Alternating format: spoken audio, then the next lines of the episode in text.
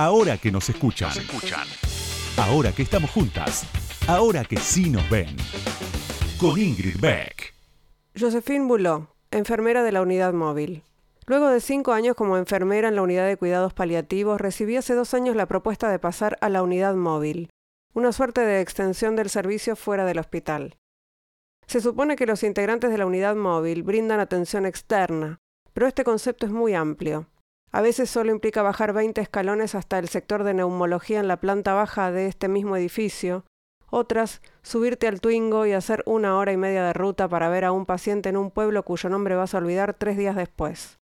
A veces voy sola, o acompañada de un médico o una psicóloga joven, Melanie Lemaire, y a veces con ambos. La semana pasada, por ejemplo, fui con Marie-France Bergeret a ver a la familia de un hombre muy enfermo. Cuando llegamos a la residencia de ancianos a más de 100 kilómetros de aquí, no encontramos a nadie. Un error de comunicación. En la unidad móvil viví una de las experiencias más significativas de mi vida. De emergencias me llamaron para que viera a un paciente. Eran las 11 de la noche. El hombre acababa de llegar al hospital. Alguien lo había encontrado medio inconsciente en la calle. No bien lo vi, supe que iba a morir. Fue cuestión de minutos. Después de tantos años en cuidados paliativos, te das cuenta enseguida. El personal de la sala de emergencias todavía no había llamado a la familia. Estaba casado, pero eso no lo supe hasta más tarde. Había que hurgar en sus papeles, lo cual lleva su tiempo, y encima, me permito agregar, nadie se había dado cuenta de que se encontraba cerca del fin. El hombre estaba solo en sus últimos momentos y sentí que debía quedarme con él. No tenía que morirse en soledad, aunque estuviera ya casi inconsciente. Es extraño quedarse junto a un desconocido para acompañarlo en su muerte. Morir es un acto íntimo. Sin embargo, no podía irme. Tomé su mano. Así sabría que alguien estaba a su lado. Me daba la espalda, tenía los ojos cerrados, apenas se movía. Pero su mano sostenía la mía y él podría, ¿por qué no?, asociar ese contacto con el rostro que quisiera. De repente sentí que ya no me necesitaba. Retiré mi mano con delicadeza. Agonizaba, fue doloroso. Había llegado su fin. Permanecí en la habitación esperando a su mujer. Me acababan de decir que le habían avisado.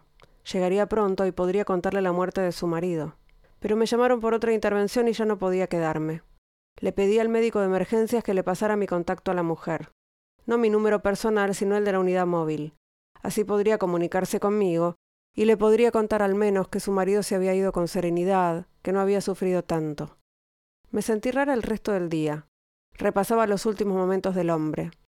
Imaginaba no solo lo que iba a decirle a su mujer, sino de qué manera presentaría los hechos. Construía en mi cabeza un relato detallado con palabras demasiado bien elegidas, quizás una versión embellecida de la muerte del pobre hombre. Estaba bastante conforme con el discurso que había armado, estaba lista y ansiosa, como si el hombre aún sufriera, y para terminar de morir esperase el momento exacto en que su muerte, el relato de su muerte, saliera de mi boca para llegar a oídos de su mujer. ¿Puede creerlo? La mujer nunca me llamó, ni ese día ni los siguientes. Entonces agarré un cuaderno y escribí frase tras frase en mi linda historia.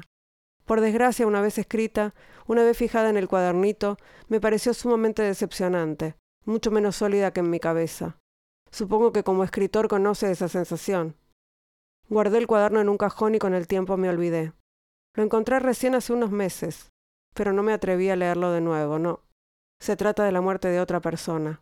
Creo, si le soy honesta, que debería quemar ese cuaderno, como una suerte de cremación, un entierro, aunque tampoco sé si tendría el coraje para hacerlo. Es un capítulo del libro Una presencia ideal, de Eduardo Berti, que acaba de editar Compañía Naviera Limitada. Eduardo retrata la vida de una unidad de cuidados paliativos en un hospital a partir de las voces de quienes trabajan allí. Lo escribió en francés por primera vez y está traducido por Claudia Ramón Schwartzman al castellano. Ahora que nos escuchan, una marea verde de sonido. Con Ingrid Beck.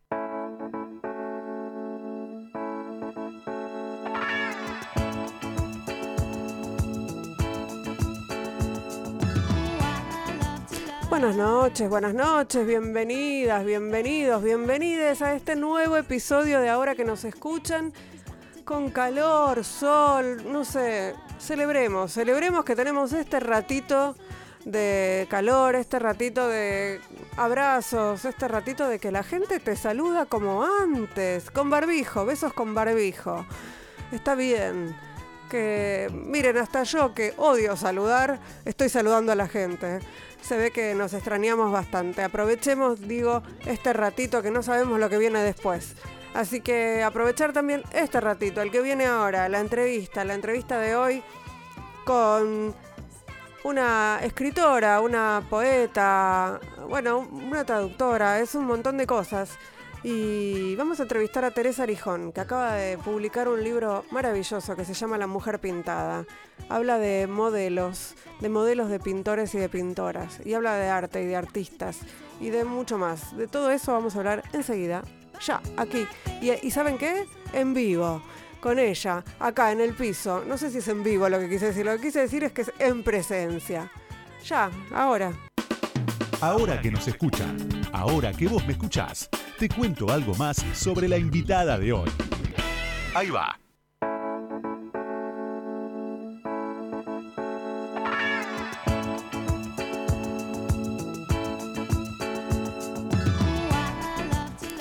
Teresa Arijón nació en Buenos Aires el 9 de noviembre de 1960. Es poeta, traductora, editora y cronista de viaje. Cuando tenía 19 años, mientras estudiaba teatro, empezó a posar para pintores. A los 30, después de un viaje a Río de Janeiro, donde llegó con una mochila, una máquina de escribir portátil y una lista de poetas que quería contactar, decidió que iba a enfocarse en su oficio de traductora y como futura poeta. Publicó ocho libros de poesía, una obra de teatro, un experimento en tragedia, escritos sobre arte, crónicas de viaje, más de 50 traducciones, una teoría del cielo, biografías mínimas de autores latinoamericanos con Arturo Carrera y en 2011 Óstraca, su poesía reunida. También ideó y editó Puentes Ponchis, primera antología bilingüe de poetas argentinos y brasileños contemporáneos traducida por poetas junto con Eloísa Huarque de Holanda y Jorge Monteleone. Codirige con Bárbara Veloc y Manuel Hermelo el proyecto editorial efímero Pato en la Cara y junto con Veloc la colección Nomadismos, con sede en Buenos Aires, Cuenca y Río de Janeiro. En 2014 recibió el premio Conex por su trayectoria como traductora literaria. Su poesía fue traducida al inglés, portugués, Bahasa, Melayu, ahora le voy a preguntar, y neerlandés. Desde 1990, Teresa solo posa para su gran amigo y pintor Juan Lascano, con quien entabló una relación artística de la que nacieron más de 700 obras. En la actualidad, Lascano expone sus cuadros en Galería Zurbarán, entre ellos este el último realizado a Teresa en diciembre del año pasado. Reflejo de esa experiencia como modelo vivo por casi 20 años, la poeta acaba de publicar La Mujer Pintada, editado por Lumen, en el que investiga mujeres retratadas a lo largo de la historia del arte desde la perspectiva de una mujer pintada y feminista, como ella misma se define. Bienvenida, Teresa Arijón, ahora que nos escuchan. Encantada de tenerte acá además en el estudio, encantada de haber leído La Mujer Pintada. ¿Cómo estás? Muy bien, muchas gracias por la invitación. Me siento muy contenta eh, de estar acá. Y estoy bien, estoy muy, muy eh, sorprendida también por la, por la llegada que tiene el libro y muy, muy agradecida con eso. Eh, ¿La biografía que leí está bien? ¿Tiene algo que ser retocado? No, no, está bien. Está bien, quizás este se le podrían agregar más cosas, porque, pero bueno, pero yo creo que una larga trayectoria. Yo creo que está bien, o sea que es una buena síntesis. Y me, quedé colgada con, con la que dice que tu poesía fue traducida al inglés, al portugués, al neerlandés, hasta ahí llegué. Bahasa, Melayu, ¿qué vendría a ser? Es el idioma de Malasia. Ah. Es el idioma oficial de Malasia que no se dice malayo. No sabía. Eh, entonces, este, bueno, eso fue producto de un viaje que hice hace muchos años a, un a una lectura mundial de poesía que se hizo en 1996 y bueno, de ahí surgieron algunas traducciones. Este, yo, Yo leía que te preguntaban eh, qué tenía que ver, cómo se relacionaba el, libro o el trabajo de modelo para, para, artistas con la poesía. Y creo que tu respuesta era, todo tiene que ver con la poesía, ¿no? Bueno, en mí sí, todo tiene que ver con la poesía porque es lo que empecé escribiendo desde muy chica, desde, desde nena, te diría. Em, Así que sí, todo, tiene que ver con la poesía porque la poesía es quizás una manera de, ver el mundo, de, acercarse al mundo, de entrar en el mundo y de leer el mundo, ¿no? creo que eso. Y bueno, y después ahí en el libro cuento que durante las poses, como es un tiempo de inmovilidad y también de, de silencio, la cabeza quedaba muy libre y bueno, ahí venían también líneas de poemas, a veces poemas enteros, entonces ahí hay una relación más práctica, si querés. Pero bueno, eh, y, cómo se cuela la poesía en La Mujer Pintada, que es un libro de prosa? Es un libro de prosa. Bueno, la poesía para mí está en la mirada porque yo soy poeta, pero después me descubrí eh, con un cierto gusto por la crónica y la prosa, ¿no? Que eh, fue todo un desafío para mí. no es lo que estoy habituada a escribir, ni ha sido mi, mi primera inserción, digamos, en, el mundo de la literatura, pero lo llegué a disfrutar mucho, lo llegué a disfrutar mucho. Yo había escrito aparte teatro, por ejemplo, sí, hay varias obras que escribí cuando era muy jovencita, eh, porque mm, que estudiaba teatro y leía mucho teatro, entonces también escribía teatro. Tuve un premio de una fundación que se llamaba Eligio González Cadavid, que después eh, ya no estuvo más, eh, por una de ellas, eran obras largas, tipo muy influidas por Shakespeare, por Gombrowicz, viste, autores que yo leía en el momento, con muchísimos personajes. Entonces ahí creo que también hay, creo que algo de escena también hay en, algunas partes del libro, ¿no? cuando relato algunos episodios con, con, algunos personajes para los que me tocó posar, hay mucho de escena este, de escena que, me remite también a eso, ¿no? A mis escritos de teatro. Y después escribí una obra ya eh, con Manuel Hermelo, allá por el 2005, El perro continuo, una obra de teatro también, que esa está publicada. Ahora, hay escenas también en La mujer pintada, hay escenas, ¿son ficción? Escenas que em, no te corresponden a vos, ¿no? Escenas de otras, de otras eh, modelos. Eh, todo, todo está basado en la realidad. Las escenas de otras modelos, las historias de otras modelos están basadas en una investigación exhaustiva de libros que se han escrito, testimonios que han quedado, cartas. Y yo algunas veces construyo una escena que yo imagino, pero está basada en testimonios que de algún modo la fundamentan y después las que me corresponden es, una ficción autobiográfica, o sea, viene, viene de la experiencia. De fuentes oficiales. Viene de la experiencia. Había un título que me gustaba de, creo que es de Manuel de Barros, un, poeta brasileño que decía, todo lo que no invento es falso. Está muy lindo. Eh, vamos a escucharte a vos hablando de la mujer pintada y nos metemos un poco en esta en este trabajo que tiene que ver con escribir y, narrar ese trabajo y con el trabajo en, sí mismo. Dale. La mujer pintada cruza varios géneros literarios. A partir de mi experiencia como modelo vivo, como modelo de artistas, que yo lo fui durante más de 20 años, con intermitencias, cuenta también, o sea, ese, relato personal y ficcionalizado se va cruzando con historias de las famosas modelos de la historia del arte universal, pero el punto de vista se centra antes en las modelos que en los artistas. Entonces, por ahí es una manera de contar la historia del arte desde las modelos, desde otra perspectiva. Bueno, lo, describías muy bien. lo hice bien, lo hice bien. Y, pensaba en todas estas historias que fuiste contando en, el libro, en donde hay algunas modelos, eh, historias de modelos vivos, eh, y hay también historias de artistas mujeres, ¿no? Y, todas estas historias eh, fueron bastante invisibilizadas no, no puede ser casual que este libro aparezca en este momento histórico, ¿o sí? No, no, no creo, no creo que sea casual. Em, surge de una propuesta que me hizo Ana Laura Pérez, que es este, editora de, Lumen, Penguin Random House, eh, porque nos conocemos, somos amigas, y ella sabía de, de mi experiencia y estaba convencida de que había que contar esa experiencia. Y yo enseguida enganché con el tema. La parte que más me costó, curiosamente, o sea, primero me enganché mucho con lo que ya sabía yo de las modelos, porque al haber sido modelo durante tanto tiempo y al haber posado para Juan Lascano, que conoce mucho de la historia del arte y como es un pintor de desnudos, entre otras cosas, pero se ha centrado bastante en el desnudo, tiene bastantes referencias de, modelos y demás, o sea, la, historia en ese sentido lo entusiasma. Entonces yo ya tenía un conocimiento previo que se amplió con una investigación bastante grande, que duró dos años y medio más o menos, de lecturas y de indagaciones. Y bueno, y lo que más me costó fue eh, tocar mi propia experiencia, ¿no?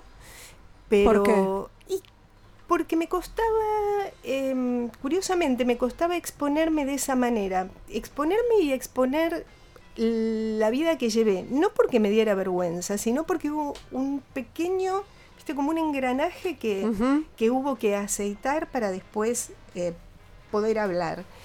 Em, Era em, más la exposición de contarlo que la exposición de haber estado expuesta a un pintor y después en una, en una obra, en una galería, por ejemplo. Sí, sí, sí, por supuesto, nada que ver. Acá lo estaba contando yo desde mi experiencia, desde mi perspectiva, involucrando por supuesto a otras personas. Y quizás ahí hubo un momento, viste, como de roce conmigo misma, pero una vez que me volví a sumergir ahí, me encantó y me encantó poder contar la historia mínimamente, porque por supuesto es un recorte, pero desde otra perspectiva, desde la perspectiva de la que es mirada, de la que es pintada. Em, bueno, una perspectiva que pocas veces se ha tocado, creo yo. Y, y también las mujeres artistas tampoco han tenido eh, tanta relevancia como empiezan a tener ahora, ahora desde hace un buen rato, pero quiero decir, eh, si vamos a todo el arco del tiempo, es muy reciente el predominio. Yo creo que ahora empiezan a predominar las artistas, las realistas eh, que yo nombro en el libro, Cleo Newton, Alea Chapin, son geniales y creo que, o sea, que están arrasando directamente, creo que están arrasando y como sucede con las mujeres ahora en, todos los planos, ¿no? Pero es muy diferente de lo que pasaba hace 20, 30 años, ¿no? Eh, ¿Y, cómo es la, perspectiva de, con, los ojos de ahora de ver esa sucesión de pintores que pintaban mujeres desnudas? Sí, yo creo que mm, el desnudo ha sido un tema. Mm. Había una mayoría de pintores varones, quizás había una motivación erótica, bueno, en muchísimos casos había una motivación erótica, amantazgos y demás, pero yo no me centro en eso, yo me centro más en que el pintor también ama lo que pinta, no necesariamente con un amor sensual, sensual sí, sexual no. Entonces, em, creo que hay una parte de los pintores que han hecho eso. Hay otra parte que se ha dejado llevar por la moda, o sea, el cuerpo de la mujer era el más representado, fue el más representado durante mucho tiempo, o sea, entre los siglos, bueno, pasando las, antes se pintaba, digamos, antes hablo tiempos antiguos, se pintaba con un motivo, había que recurrir a la mitología, a la historia, para, para poder desnudar mujeres eran siempre eran ninfas, eh, diosas, diosas o, eventualmente alguna reina de algún hmm. país exótico. Después, ya más cerca en el tiempo, en el siglo XVIII y XIX, se empiezan a pintar los desnudos, desnudos, ya no es Adán y Eva, sino es la Olimpia de Manet, que es una mujer claramente desnuda que te mira. La perspectiva casi siempre fue desde un artista varón, sobre todo en la pintura de desnudos, que es la que más, eh, que es la que más transito en este, en este libro, ¿no? Estamos charlando con Teresa Arijón, que es poeta, es escritora, es traductora y acaba de publicar La Mujer Pintada por Lumen. Está acá conmigo charlando en el piso. Vamos a escuchar a Eruca Sativa y ya volvemos. Ya seguimos charlando con Teresa Arijón.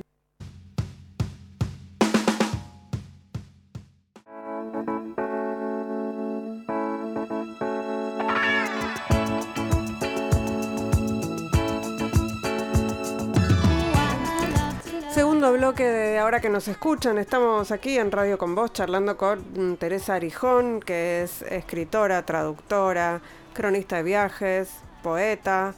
eh, y acaba de publicar La Mujer Pintada, un libro que editó Lumen y que se basa, está cruzado por su propia vida como, como modelo vivo, en particular del, pintor Juan Lascano, pero trabajaste con otros pintores. Sí. Eh, tenemos un, un, fragmento de un audio tuyo en donde contás algunas cuestiones que tuvieron que ver con momentos que no fueron muy agradables, pero que son excepcionales, me parece, ¿no? Sí cuento algunos episodios que no son tan buenos, que mm. forman parte del oficio, porque bueno, en aquel momento. La que me desnudaba era yo mm. y a veces podía ser peligroso, porque de hecho vos ibas a la casa de alguien que supuestamente ahí tiene el taller. En muchos casos no sabes quién es. A veces he tenido algunas sorpresas, no del todo agradables, pero por suerte nunca se complicó demasiado la cosa. Yo sabía mantener cierta, distancia. Un desnudo cuidado, era lo que... algo así, algo así.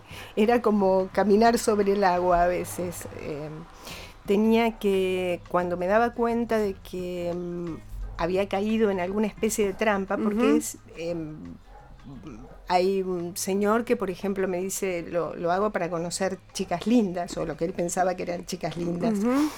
Este yo trataba de no hacerme eco nunca de ningún tipo de avance, comentario grosero. Trataba de mantenerme realmente como una esfinge para eh, evitar la confrontación, porque en definitiva yo estaba desnuda en la casa o el taller o el pseudo taller improvisado para la ocasión de otra persona y no tenía eh, la puerta de salida abierta. Entonces, no podía em, enfrentarme, no volvía más después, por supuesto. Y por ahí a la salida podía hacer algún comentario, pero ya cuando estaba en la calle, eh, si no, era algo realmente, sí, poses cuidadas. Eh, y vos describís ahí como, como situaciones en las que estás posando y decís, bueno, la gente se te, o sea, se te acercan, te tocan una mano, te mueven. Sí, sí, eh, Es raro eso, ¿no? Bueno, vos en ese momento... En una de las notas que, me hicieron, la, la periodista puso alquilar su cuerpo. Yo nunca había pensado en el verbo alquilar. Pero de hecho es algo que haces, es un trabajo, cobras por ese trabajo. Eh, cobras bien, o por lo menos yo cobraba bien, yo me mantenía bien con ese trabajo, trabajaba mucho también. Em, entonces, en, ese, en esas tres horas que vos consagrás a la pose, vos estás, o sea, sos, estás para el otro. Cuando te mueven una mano, por lo general te piden permiso, en general lo que más te pueden mover es el pelo, porque a veces vos estás posando acostada, entonces te, te volvés a acostar, retomás la pose, porque hay descanso siempre. Entonces vos retomás la pose y al retomarla no queda igual, un rulo no quedó igual, o había un mechón que estaba tirado, o el brazo unos milímetros se movió, pero eso cambia, les cambia todo. Eh, sobre todo perdón, sobre todo a los más novatos. Entonces, este, ellos eran muy insistentes, muchas veces marcan en, carbonillas sobre la plataforma o sobre el paño en que estés este, posando, tipo acá estaba el pie, sobre todo cuando es un taller de jóvenes y son muchos, y después discuten entre ellos, ¿viste? No, estaba acá, no estaba así, entonces, bueno. Sí, eh, es extraño.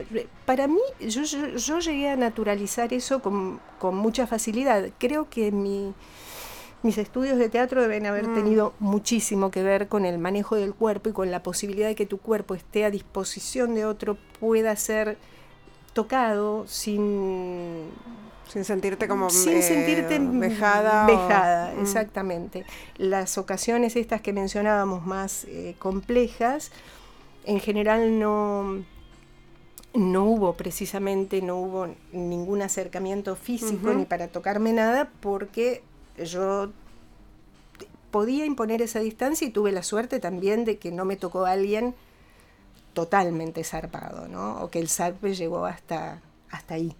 Hay algo del, desnudo en el arte también que se, se, contrapone, o en general se contrapone con el desnudo que se ve eh, en términos hegemónicos, ¿no? Con esos cuerpos de mujeres que no son los mismos cuerpos que vemos o que eligen los artistas y las artistas para pintar, ¿no? No son los mismos, o sea, mm, por suerte. Eh, creo que justamente por eso los artistas, bueno, a veces han, a veces han, han quedado ideales o ideas de belleza. Yo prefiero llamarlos ideas de belleza más que ideales porque uno puede tener distintas ideas de la belleza, ¿no? Eh, con el correr del tiempo, algunos modelos o algunos pintores que pintaron un tipo, un tipo de mujer que evidentemente preponderaba. Ahí hay un comentario, viste que yo tengo una zona que se llama didascalia al final del libro, donde están todas eh, frases de, digamos, son frases de famosos en general. ¿Qué es didascalia? didascalia es, son las indicaciones que se da en, en las obras teatrales, por ejemplo, entra, sale, ah. se sienta, eso sería la didascalia o cómo se arma la escena, todo lo que no es el texto que dicen los actores. Okay. Y bueno, esa didascalia es una guía que yo tuve para contradecirla o afirmarla o discutir con ella a lo largo de, la escritura del libro. Y creo que Madame Cabé ahí también dice, bueno, si los, mm, los pintores ingleses pintan distintas mujeres que son diferentes de las que pintan los alemanes, es porque tienen un aspecto distinto también. Bueno, es como una pequeña humorada. Pero volviendo a lo que vos decías, no es el cuerpo hegemónico el que se pinta. De hecho, em, las pintoras mujeres no suelen pintar el cuerpo hegemónico. Pintan cuerpos bellísimos, porque ahí está el tema. La belleza está en todas partes, no en un cuerpo hegemónico. Y creo que esa es la diferencia que hace a lo que puede ser eh, lo que vemos en, en los medios cuando te presentan qué es y cómo debe ser una mujer hermosa. Acá está la frase de Madame Cabé que vos decías. Dice, si las mujeres de Rubens no se parecen a las de Tiziano y a las de Rafael, es porque los holandeses no se parecen a los italianos. Hay más. En el mismo país, Tiziano, Rafael y Veronese difieren entre ellos sobre la forma. Es que cada pintor tenía su gusto, su predilección. Cada uno pintó a las mujeres como las amaba y ninguno se ha equivocado. Claro, eso, bueno, eso decía. Algo así, algo eh, así. Y, ¿Y por qué decís eh, que la, la, idea de la musa se, se apagó. Vamos, que es, que es... Porque, bueno, yo creo que quizás los últimos, o por lo menos lo que me viene a la memoria, son los surrealistas. Los surrealistas querían una mujer musa, una mujer que, que era la inspiración, una mujer que de algún modo iba a salvar al hombre, ¿no? Hmm. Una musa, también era una mujer niña, una mujer flor, o sea, la, la llenaban de atributos que ellos consideraban positivos, pero que eran positivos para ellos, porque en realidad era para nutrirlos a ellos, esa musa. Y mm, yo creo que las propias mujeres surrealistas ya arrasaron con ese concepto de musa, no fueron musas, fueron artistas. Y creo que sí, que el concepto ya, ya pasó de moda ese, ese de mujer inspiración, porque también es una mujer al servicio de una musa dejando las musas, eh, canta musa, la, sí, o sea, la original, eh, la, musa original, la musa griega, la que viene, la que es la inspiración, pero que viene de lo divino, estas musas carnales me parece que, ya no están. O en todo caso Es como la gran mujer que está detrás del hombre. Claro, exactamente. embellecido, embellecido, exaltado, porque la gran mujer que está detrás del hombre, esa ya totalmente quedaba atrás. Hmm. Estas musas eran exaltadas, eran por lo menos en el momento reconocidas como tales, pero yo no sé si ellas querían ser musas, me parece que no, que uno quiere ser quién es, una quiere ser quién es. ¿Y, y por qué? ¿Vos no fuiste musa entonces de Juan Lascano? No creo haber sido musa, fui modelo. Mm. Fui modelo y soy amiga.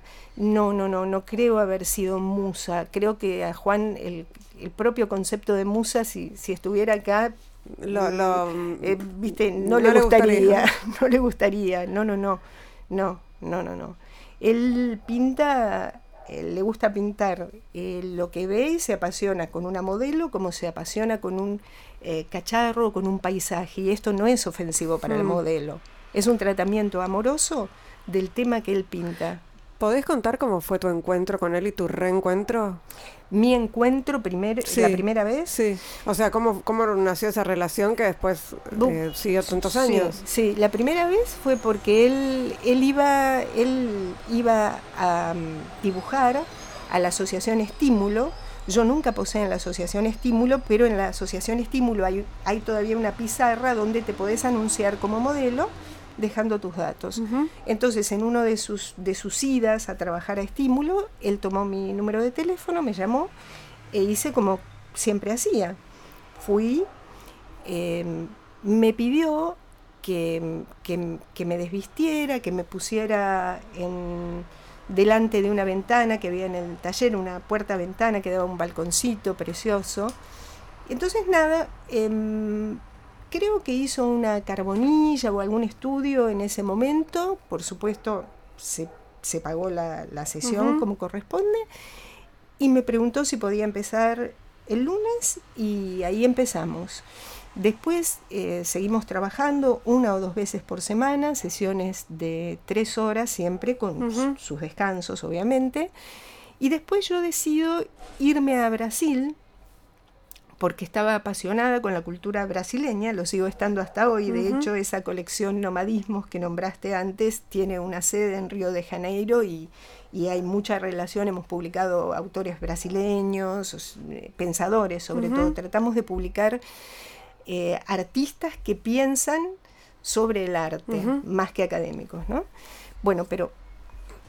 ¿Te fuiste, a, me fuiste a Brasil? Bueno, me fui a Brasil y cuando vuelvo yo ya este, me había conectado con, los poetas brasileños que quería, ya quería venir este, a trabajar más como traductora, no quería posar, sobre todo no quería posar como iba antes por tantos talleres, porque además de Juan, antes eran muchísimos talleres. Entonces me lo encontré en la Plaza Dorrego, en San Telmo. Yo estaba con un par de amigas ahí tomando clérico. Se tomaba clérico en la Plaza Dorrego. En la Plaza Dorrego.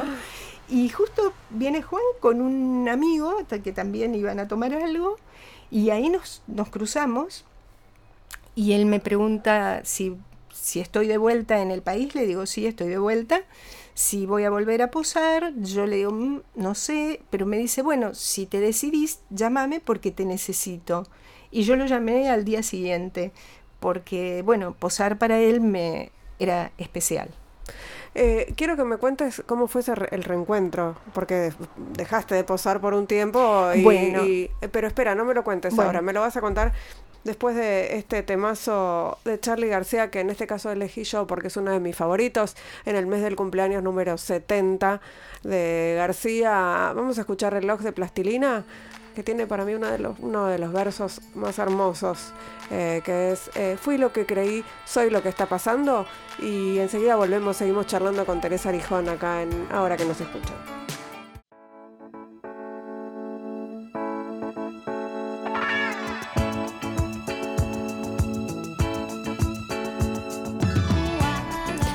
tercer bloque de ahora que nos escuchan. Estamos charlando con la poeta, modelo, eh, modelo de artistas, eh, escritora, traductora Teresa Arijón, que publicó recientemente La Mujer Pintada.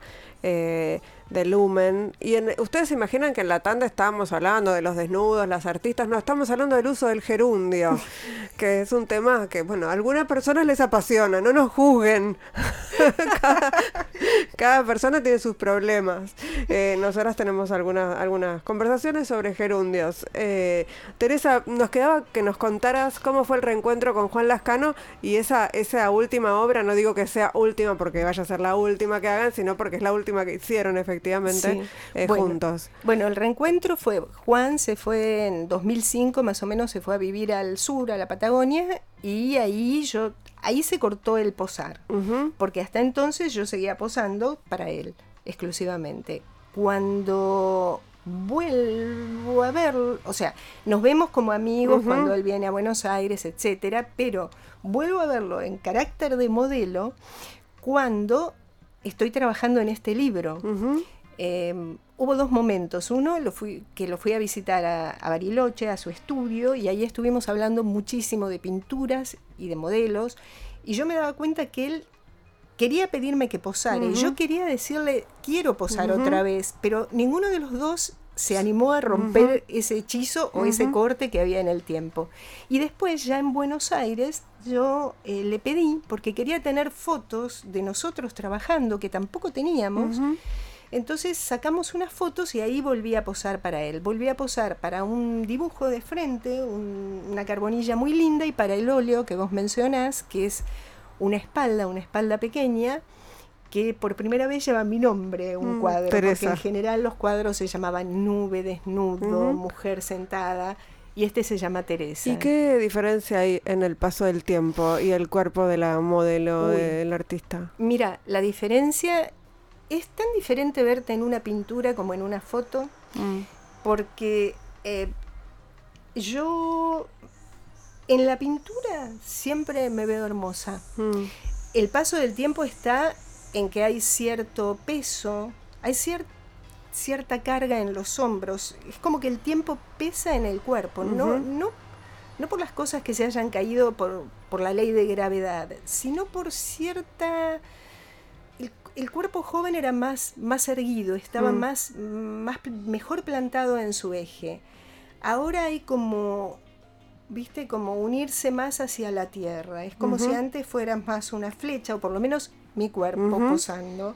Era más una flecha y ahora está más, eh, más hacia la tierra. Pero de todos modos me vi bastante hermosa en esa espalda. em, aunque bueno, había un engrosamiento en la cintura, bueno, las cosas que pasan en el cuerpo de todos, ¿no? Pero verlo reflejado ahí no fue como verlo reflejado en unas fotos, o sea, o en la propia foto que tomó. Juan de, la, de esa espalda que pintó, la foto es este, un poquito más explícita, te diría, más cruenta para mí. O sea, estoy acostumbrada a verme pintada y es lo que digo, yo quería volver a ser esa, la, la mujer pintada. La mujer pintada. Sí, Eh, sí. Nos queda un rato todavía y, y quiero meterme un poco más en el libro Dale. eh, y que me, que me digas cuál de todas estas historias fue la que más te, te apasionó, te sorprendió, cuál de todas estas modelos es la que, la que te, te, te llenó más la cabeza o te, te puso, te interesó más. En realidad eh, fueron varias.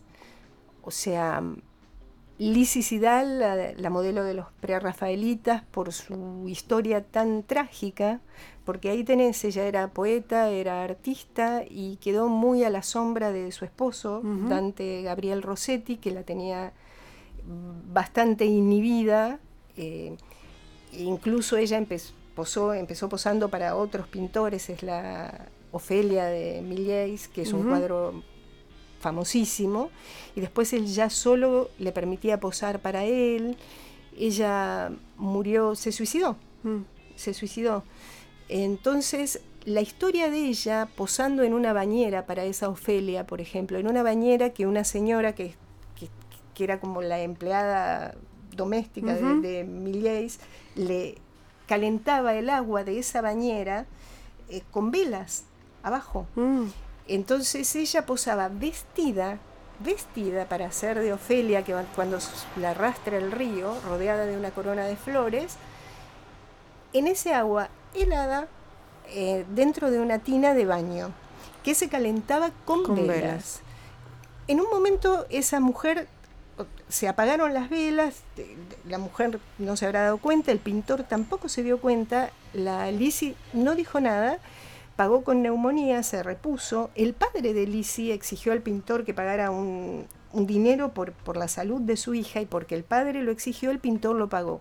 Esa historia me, me impresiona mucho porque ahí hay una cosa que también obviamente ha sucedido, que es el, el maltrato, el desdén hacia la mujer que, que está posando. O sea, hay pintores que las han tratado muy bien, artistas que las han tratado muy bien, es decir, como corresponde, y hay otros que se han olvidado de ellas y realmente la, mm, no las han considerado como humanos, ¿no? Como personas. Eh, a mí me, me gustó mucho la historia de, de Henrietta Moraes. Ah, bueno. la, la, la musa, bueno, no, la inspiración o la, la, la modelo de que modelo para Lucien Freud y para Y Bacon. Sí, sí, sí. Ella decía solo pozo para genios y además tenía decía- razón, Y tenía más. razón y decía no sé qué es el, gram- el glamour, pero yo tengo de sobra. No, te iba a nombrar también a Henrietta. Henrietta es una de las que aparecen primero en el en esta genealogía que es la mujer pintada, precisamente porque es este, una mujer totalmente irreverente, alocada, también muy sufrida, mm. también muy sufrida, porque viste, tuvo muchos, muchos avatares en, su, en su historia, pero una mujer de un buen humor y de una vitalidad eh, impresionante y realmente sí que solo posaba para genios, ¿no?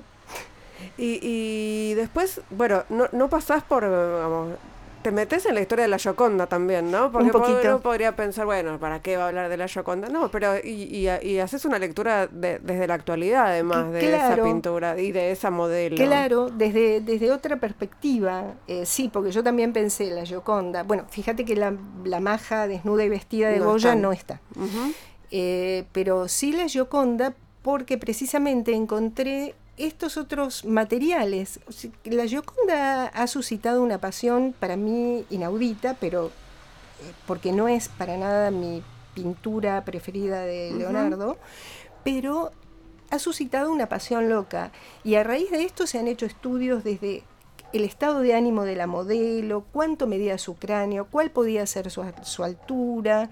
Entonces yo fui recogiendo todas esas esos estudios porque me pareció interesante lo que había suscitado a lo largo del tiempo esa mujer, eh, con, su sonrisa misteriosa que, eh, que, tanto inquietaba a Freud, por ejemplo. A Sigmund en este caso. Sí, a Sigmund Freud. Sí, sí, sí, porque hablamos de Luciana antes, que, está mucho más presente en el libro.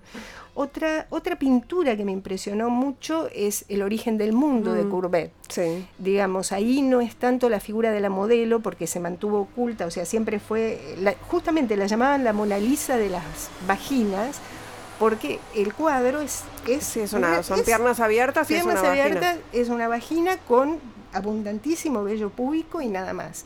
Y fue controvertido averiguar cómo, quién había sido esa modelo. Finalmente se averiguó, también a raíz de una serie de otras investigaciones, en una, en una biografía de Alejandro Dumas Hijo, alguien que estaba estudiando esa biografía, llegó a la identidad de esta modelo a partir de unas cartas, o sea, los vericuetos, las historias de las modelos algunas son muy conocidas y otras realmente no lo son. Esa modelo, Constant Kenyo, no es la modelo en sí, sino el cuadro, por ejemplo, lo que me impactó. Bueno, y hay toda una cuestión respecto del vello público, ah, ¿no? en, las pinturas, que yo por supuesto desconocía, que se, supone que no estaba bien visto. No estaba bien visto, o sea, el vello público, e incluso hoy el galerista de Juan dice, si hay pelitos, es difícil que se venda. Mm.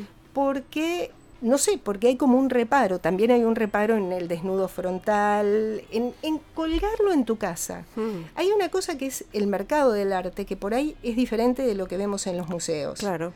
Eh, la gente que compra desnudos en general va a tender a comprar espaldas, mm, cosas que sean más insinuadas que tan evidentes como puede ser un desnudo frontal y mucho menos un desnudo con las piernas abiertas. Es muy raro que alguien eh, tenga un cuadro de ese estilo. En su living, por en su living. Bueno, Lacan tenía el de el origen del mundo, pero lo tenía escondido. Mm. Hasta Lacan lo escondió. Exactamente, lo tenía escondido.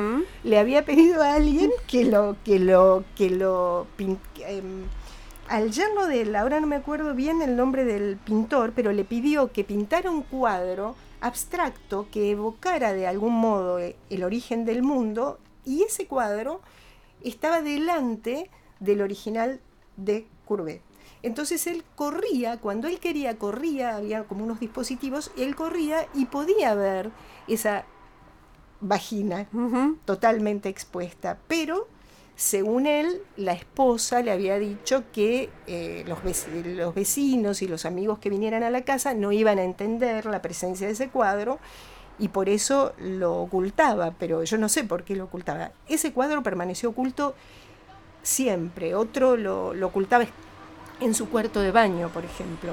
El propio hombre que lo encargó lo, tenía escondido detrás de una cortina. Eh, estamos charlando con, Teresa Arijón, que, que, lo que hizo en su libro es bueno, una mirada distinta sobre, sobre la historia del arte, de alguna manera, ¿no? Sí, sí, esta, sí. esta mirada sobre las mujeres que fueron pintadas y algunas de las mujeres que pintaron. Claro. También, y que recomiendo fervorosamente. Teresa, ¿no posas más? Bueno, no poso más. Volví a posar ahora Sí, para, para para- Juan. para Juan. Y Juan dijo que él estaría encantado de volver a trabajar conmigo. Así que no descarto que volvamos a trabajar cuando él viene a Buenos Aires a ver a sus hijos, etcétera. No descarto que podamos este, volver a hacerlo. A mí me gustaría. Encantadísima de tenerte aquí en el estudio, Teresa. Muchas gracias por esta Gracias visita. a vos. eh, Lo pasé muy lindo. Les recomiendo realmente La Mujer Pintada y, y como decíamos con, con Teresa, no me acuerdo si al aire o fuera del aire, porque fue como una larga conversación, eh, estos libros que hacen genealogía también de, de, de, las, de la historia de las mujeres, ¿no? De las Sí. mujeres que no, que no se ven o que, o que se ven pero que no sabemos quiénes estaban atrás de, de esos cuerpos, ¿no? Veíamos, vemos cuerpos pero no sabíamos quiénes estaban atrás. Exactamente, es muy, muy acertado. Yo quise hacer eso, así que me alegro de que lo leas así. Eh, nosotras, nosotros, nosotres nos despedimos hasta el próximo miércoles a la medianoche aquí en Radio Con Vos. Nos vamos escuchando a Erika Badú. Eh, en la operación técnica estuvo Lucas Rodríguez Perea, en la musicalización Sergio Ciriliano, en las redes Melanie Berardi y en la producción Mariana Boca. Será entonces hasta la próxima. Chau.